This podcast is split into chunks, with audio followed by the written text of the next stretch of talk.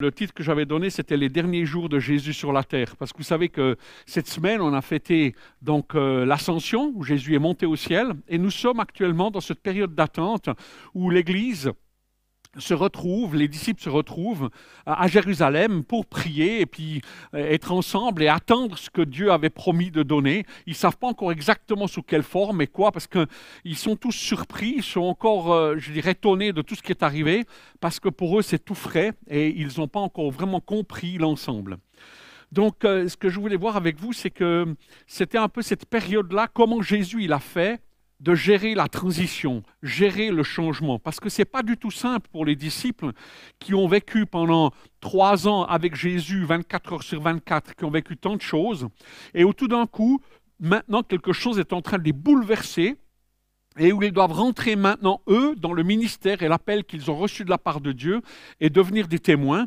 Et c'est quelque chose de complètement nouveau. Ils ont passé de la théorie à l'application et il y a un temps de changement, un temps de transition. Et qui dit changement, qui dit euh, finalement transition, dit crise profondément, les temps de changement sont toujours des temps de crise. Que ce soit au niveau de nos vies personnelles, que ce soit au niveau des civilisations, que ce soit à différents niveaux, les temps de transition sont toujours des temps où il faut quitter et puis arriver finalement sur un autre bord, comme on l'a chanté aussi, finalement de quitter un rivage pour rentrer finalement dans les eaux, dans le plan de Dieu. Et c'est ça qui m'intéresse de voir un peu, c'est comment Dieu s'y prend afin de nous préparer. Et c'est Jean qui va nous guider dans ce chemin.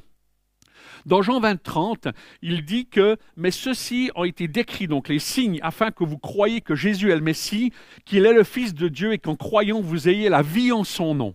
C'est Jean qui écrit une vingtaine d'années, 30 ans après, on ne sait pas exactement, je veux dire, après ce qu'il a vécu, ce temps de crise, de transition, il dit, ben voilà, moi j'écris l'évangile, voilà ma vision des choses, je l'écris de telle manière à ce que ceux qui le lisent y croient. le vrai problème, c'est est-ce qu'on croit? Est-ce qu'on fait confiance en ces textes? Est-ce que vous faites le pari de dire ce qui est noté, c'est la vérité? C'est ça l'enjeu. L'enjeu, c'est de faire confiance. L'enjeu, c'est de mettre la foi au bon endroit. Et le gros problème, c'est que nous sommes tous nés pour douter. Et nous doutons. Alors il y a des gens qui doutent plus que d'autres, hein, on est bien d'accord. Quoi. Tout dépend de l'expérience de vie, euh, l'éducation qu'on a eue, d'une manière ou d'une autre. Le doute est quelque chose en nous, euh, on s'est fait avoir, hein, je veux dire quand même plusieurs fois. Et puis qui, dit qu'on s'est fait avoir, ben, on devient méfiant, hein, et on, est un petit peu comme ça. Mais là, Jean nous encourage à dire, mais faites-moi confiance, c'est quelque chose. Maintenant, l'ambiance, elle, elle, elle est, quand même pas évidente, hein, je veux dire, pendant ces 40 jours où Jésus s'est manifesté, parce que quand on lit les textes, et moi je trouve ça extraordinaire, dans Matthieu 28, 16, mais quelques-uns eurent des doutes, même si Jésus est apparu, ils eurent des doutes. Dans Marc, ils ne le crurent point, donc les témoignages des femmes qui sont venues, et puis euh, aussi les témoins d'Emmaüs qui sont revenus, ils ont dit, ouais, on a discuté avec Jésus, il s'est révélé à nous, et ils ne le croient pas. Et c'est quand même dur, quoi, parce que quand Jésus leur apparaît, il va leur dire, donc euh, dans Marc 16 au verset 14, et il leur reprocha leur incrédulité et la dureté de leur cœur parce qu'ils n'avaient pas cru ceux qu'il avait vus ressusciter. Donc le, le, problème que nous on a aujourd'hui, c'est est-ce qu'on fait confiance en ces textes qui sont là ou est-ce qu'on est finalement comme les disciples incrédules, puis dire ouais, mais tout ça c'est des fadaises, tout ça c'est des, des, mythes, c'est des choses qui ont été écrites finalement pour justifier, pour faire quelque chose. Enfin, on y va avec notre logique, notre rationalité, nos émotions, notre compréhension des choses, et puis finalement, euh, on se retrouve dans cette position, mais est-ce que c'est vrai? Vous comprenez quoi?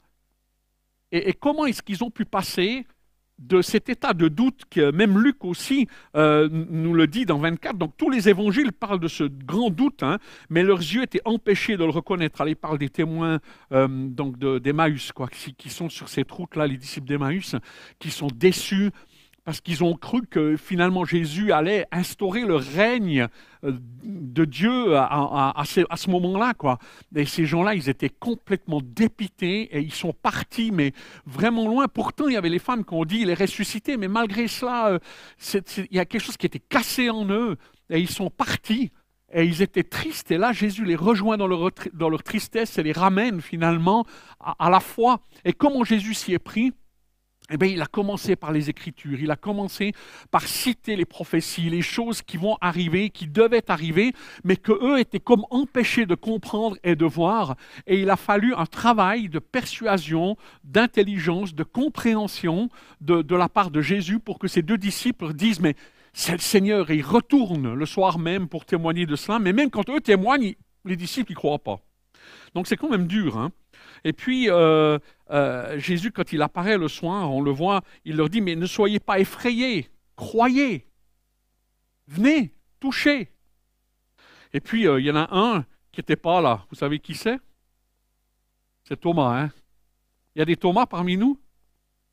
Hein? Des gens qui ont besoin de, de se sécuriser, de, d'être sûrs. Mais attention, hein, c'est sûr de chez sûr. Hein?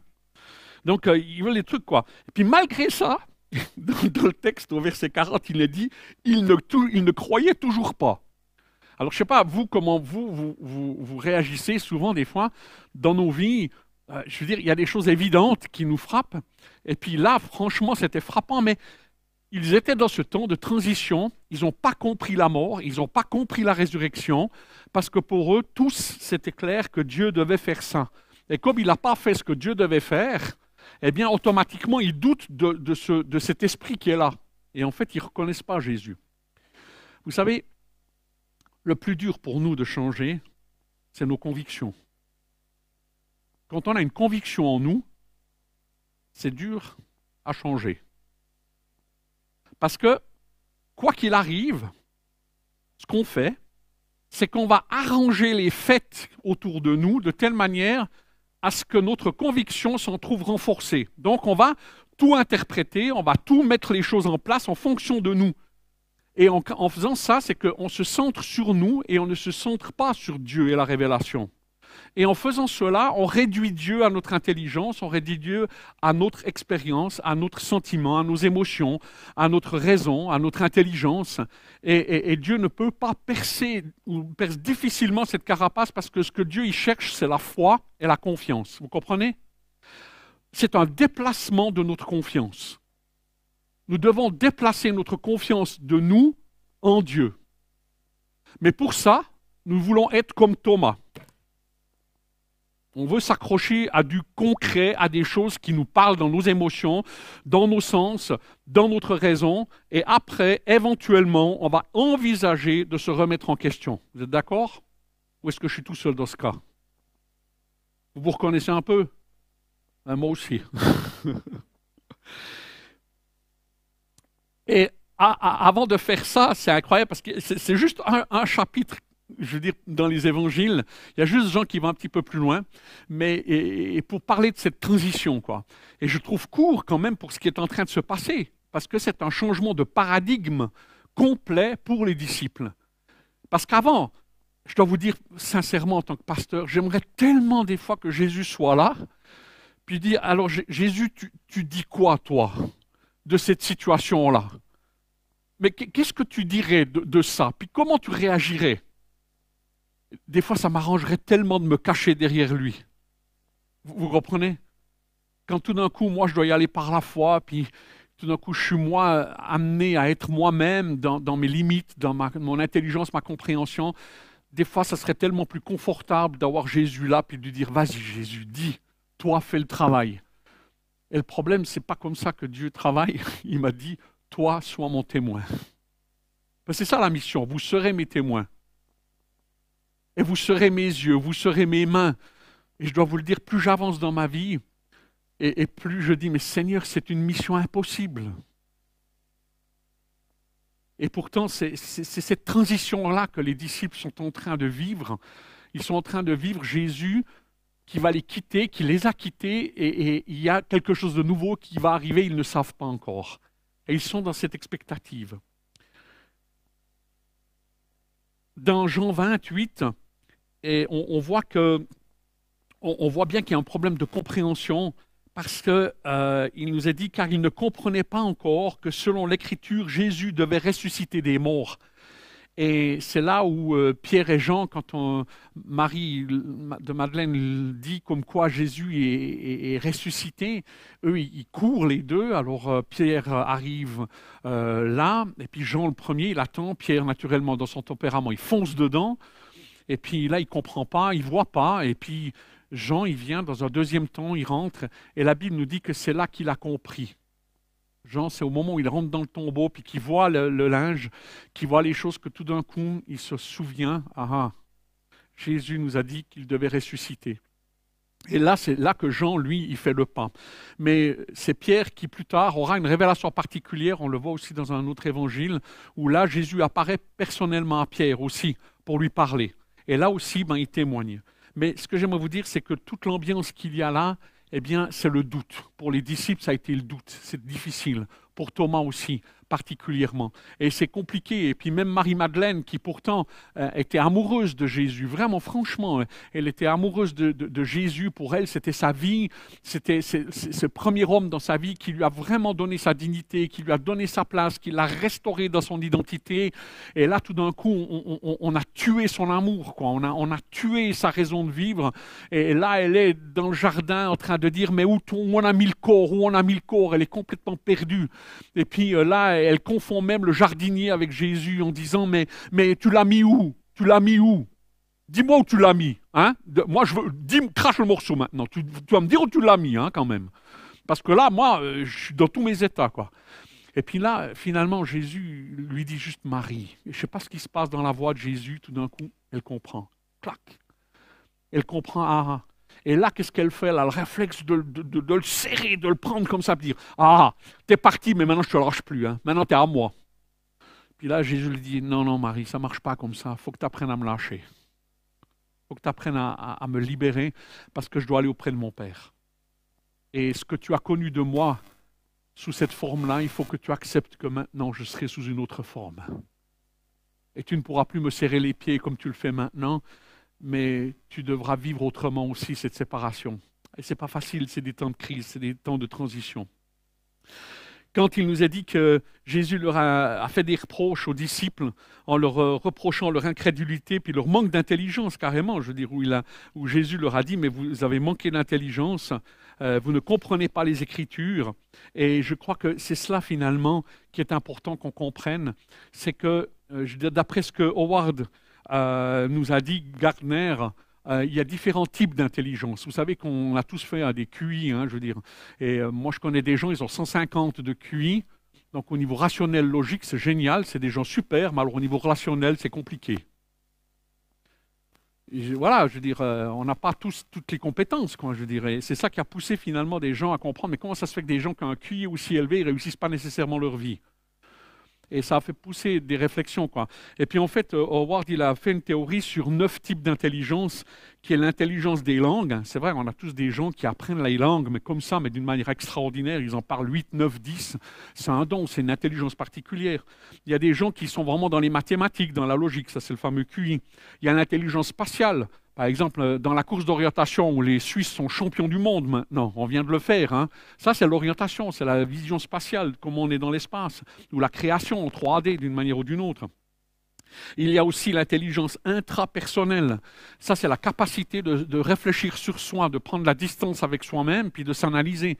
Moi, il y a des fois, je suis étonné quand on dit des choses à certaines personnes, elles sont incapables de comprendre ce qu'on leur dit. Parce qu'elles ne réfléchissent pas, elles n'arrivent pas à réfléchir sur elles-mêmes. Elles n'ont pas cette compréhension des choses où elles peuvent se remettre en question et réfléchir. Mais ça, c'est des types d'intelligence où il y a des gens qui sont très perspicaces pour dire leurs émotions, dire ce qu'ils ressentent, qui comprennent, qui peuvent verbaliser les choses. Puis il y en a d'autres, ben, c'est laborieux, c'est compliqué, c'est difficile. Et c'est pas facile. Puis après, il y a l'intelligence interpersonnelle. La, qualité de relation qu'on peut avoir les uns avec les autres. Des gens, on, on a du plaisir d'être avec. Vous connaissez, c'est des gens comme ça? Quand vous êtes avec eux, vous, vous, sentez bien, vous vous sentez juste accueilli, aimé, écouté, respecté, et, qui fait que, je veux dire, on a, on a juste du plaisir d'être avec eux, quoi. Et, c'est ça, cette qualité, je veux dire, euh, interpersonnelle. Il y a aussi l'intelligence corporelle, les kinesthésiques, hein, je veux dire, les, manuels, quoi. Mais euh, moi, par exemple, je ne sais pas si vous m'avez déjà vu danser. Je veux dire, je suis un éléphant.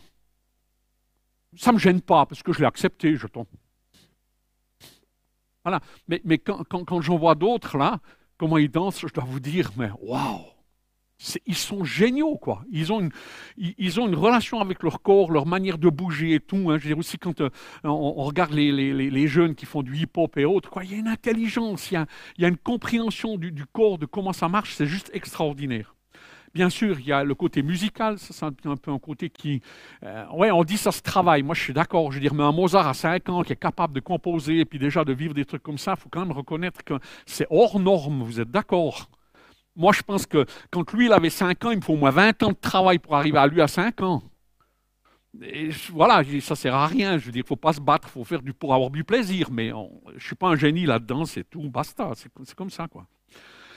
Puis il y a l'intelligence naturaliste, la compréhension des choses de la nature, l'écologie, comment les choses fonctionnent, les animaux et autres, ils sont passionnés, ils ont le sentiment, ils, ont, ils, voient les choses. Et puis la dernière intelligence dont Jésus nous parle, c'est celle-là, c'est l'intelligence existentielle ou spirituelle, d'après Howard Gardner.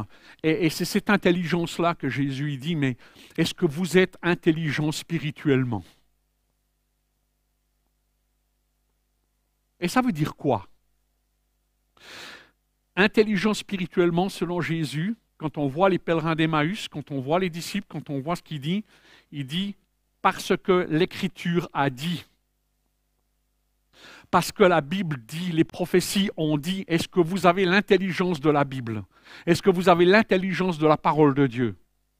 Et ça, c'est quelque chose qui est un don aussi que Dieu nous fait par la venue du Saint-Esprit, où la venue du Saint-Esprit nous ouvre l'intelligence et nous permet de comprendre.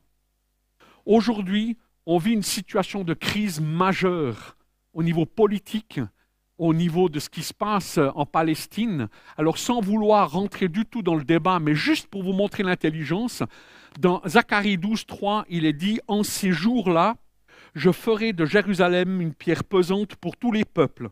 Tous ceux qui la soulèveront seront meurtris, et toutes les nations de la terre s'assembleront contre elle.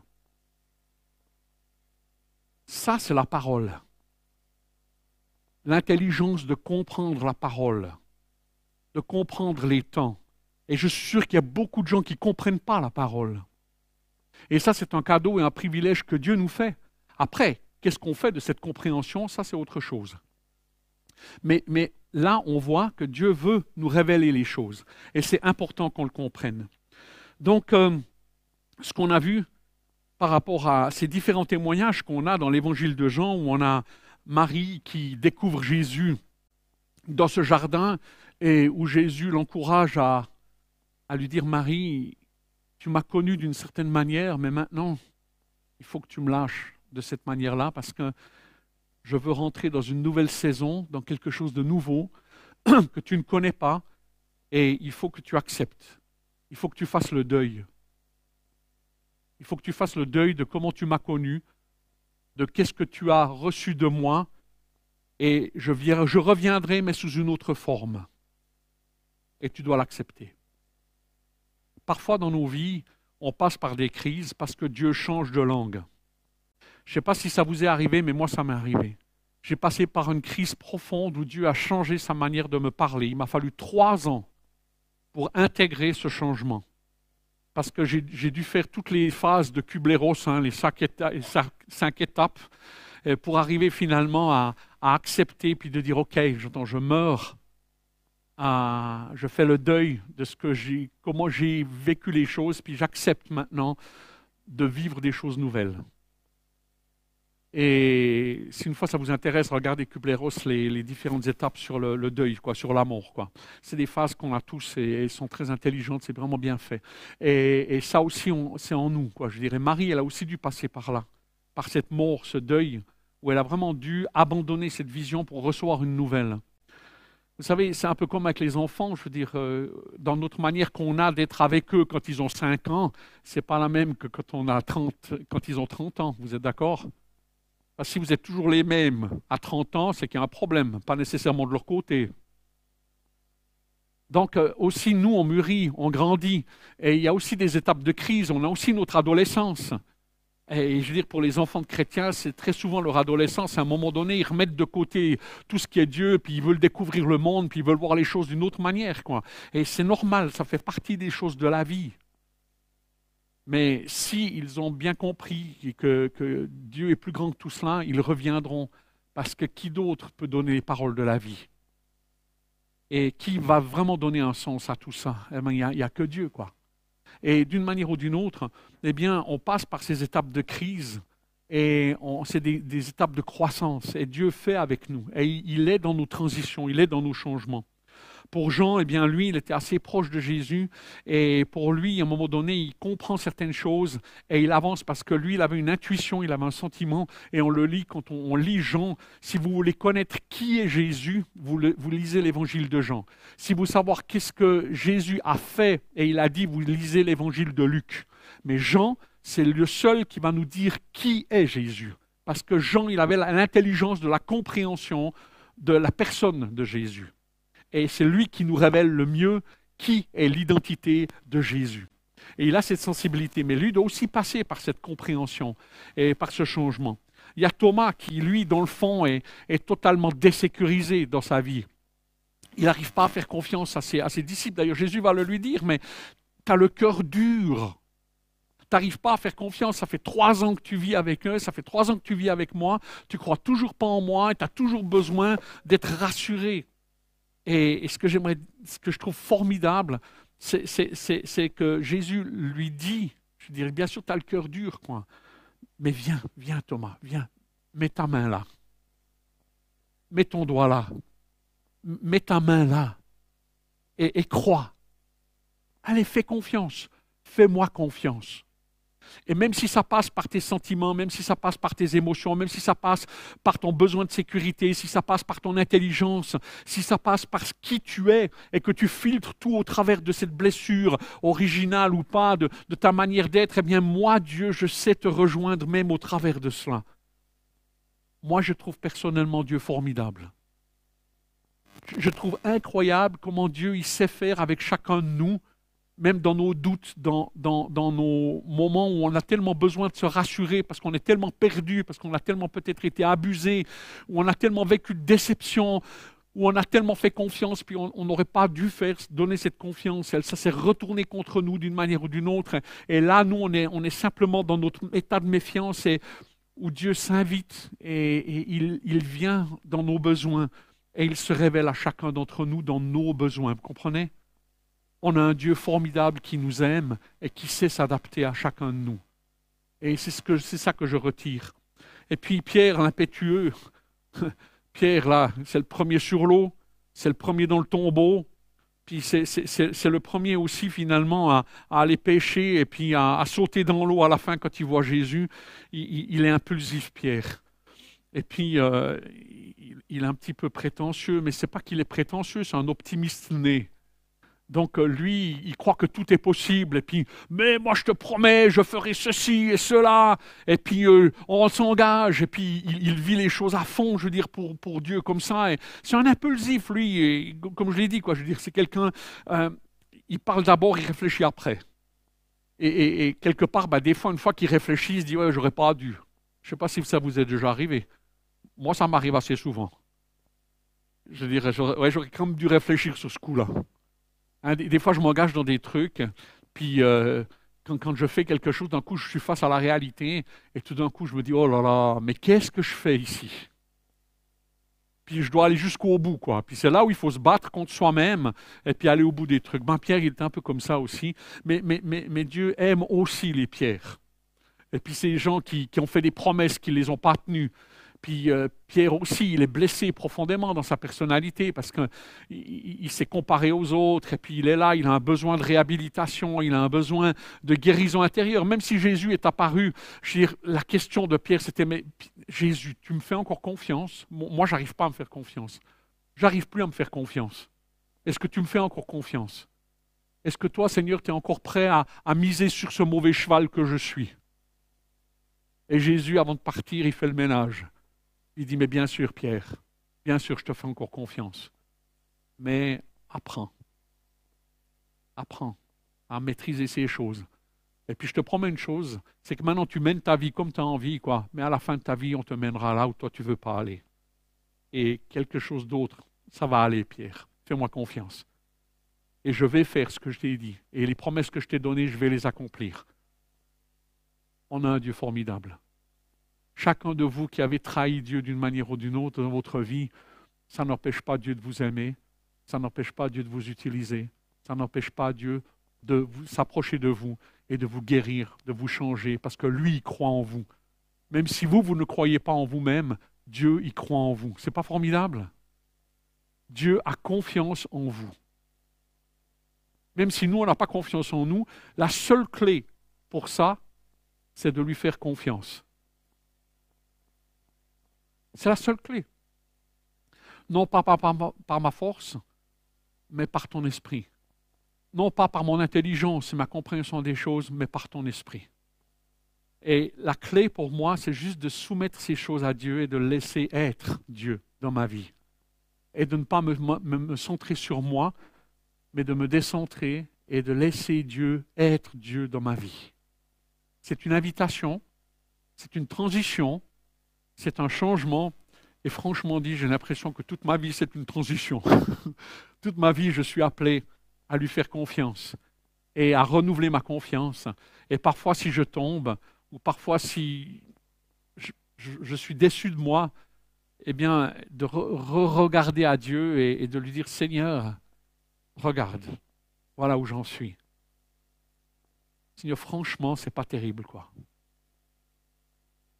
Viens m'aider. Et vous savez quoi? Dieu y vient. Parce qu'il fait grâce aux humbles. Il résiste aux orgueilleux, mais il fait grâce aux humbles. Et si on a cette attitude où on fait des choses puis qu'on se trompe, ce n'est pas vraiment grave. Ce qui est grave, c'est de rester dans l'erreur et de rester dans les choses du passé et de ne pas vouloir rentrer dans les choses que Dieu a prévues pour chacun de nous. Et c'est pourquoi nous sommes appelés à lui faire confiance. Et ce fameux chant qu'il a pris, Je m'abandonne, je pense que c'est vraiment ça le sens du message.